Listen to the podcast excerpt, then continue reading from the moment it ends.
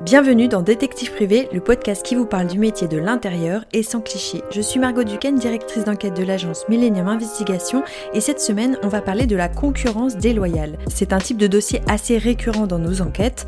On va essayer de comprendre de quoi il s'agit exactement et comment nous pouvons intervenir dans ce type d'affaires. Épisode 8, c'est parti.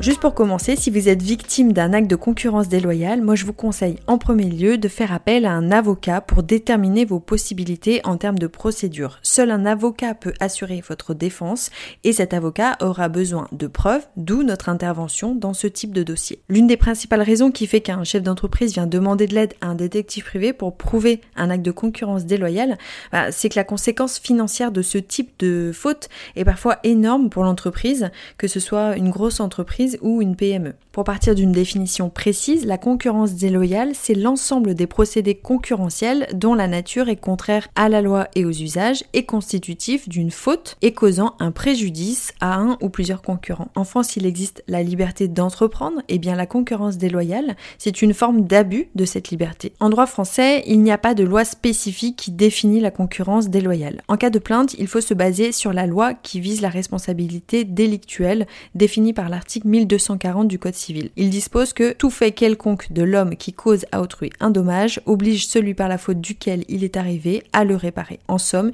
il faut que trois conditions soient réunies, une faute, un préjudice et un lien de causalité entre les deux. C'est ce que vous devrez démontrer pour vous protéger euh, d'un ou plusieurs actes de concurrence déloyale. Et c'est bien parce qu'il faut apporter des preuves soi-même que le détective privé peut être utile. En général, le problème est posé soit par un employé toujours en poste ou en congé euh, maladie par exemple, soit par un ancien employé ou soit par un concurrent.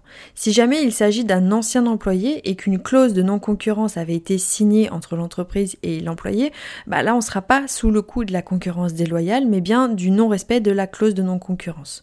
Donc il faut bien déterminer dans quel cas on se situe pour savoir le cadre juridique dans lequel on va travailler nous en tant qu'enquêteurs. Alors il n'y a pas de loi qui définit précisément la concurrence déloyale, mais par contre, euh, pour connaître tous les détails euh, des différents cas qui peuvent se produire, il faut se référer à la jurisprudence. En France, cette jurisprudence a reconnu quatre pratiques de concurrence déloyale qu'on va voir tout de suite. Alors le premier cas, c'est la confusion. On dit aussi imitation. Il s'agit d'un procédé qui consiste à utiliser la réputation d'un concurrent en créant une confusion avec ce dernier dans l'esprit des clients. Euh, le but en gros, c'est capter la clientèle. En général, c'est l'imitation de signes propres à une entreprise, son logo, son nom commercial, ses publicités, ou alors l'imitation de produits de la concurrence, en créant une confusion sur la marque avec un emballage par exemple. Ça peut être l'imitation de la décoration intérieure d'un magasin ou d'une plaquette commerciale c'est une utilisation déloyale des signes distinctifs du concurrent. La contrefaçon est l'exemple le plus parlant et peut créer un risque de confusion justement et donc prouver un acte de concurrence déloyale. Alors la contrefaçon c'est une action en droit pénal mais elle peut aussi donner lieu au versement de dommages et intérêts au civil au titre d'une action en concurrence déloyale. La deuxième pratique de concurrence déloyale possible est le parasitisme. Alors ça peut se rapprocher un peu de la confusion, la différence est vraiment subtile, mais dans la confusion on imite en cherchant à détourner une clientèle, alors que dans le parasitisme, on copie purement, hein, c'est du plagiat, par exemple pour se placer dans le sillage du parasité et bénéficier ainsi de sa notoriété. Le troisième cas de concurrence déloyale, c'est la désorganisation. Le plus souvent, c'est du débauchage de salariés et du détournement de clientèle à l'aide de procédés fautifs. Alors souvent les salariés qui partent dans la nouvelle entreprise sont des salariés avec des postes stratégiques comme des commerciaux et ils emportent avec eux bah, des fichiers clients. La désorganisation, c'est l'idée de créer la zizanie dans une entreprise concurrente, de la fragiliser de l'intérieur.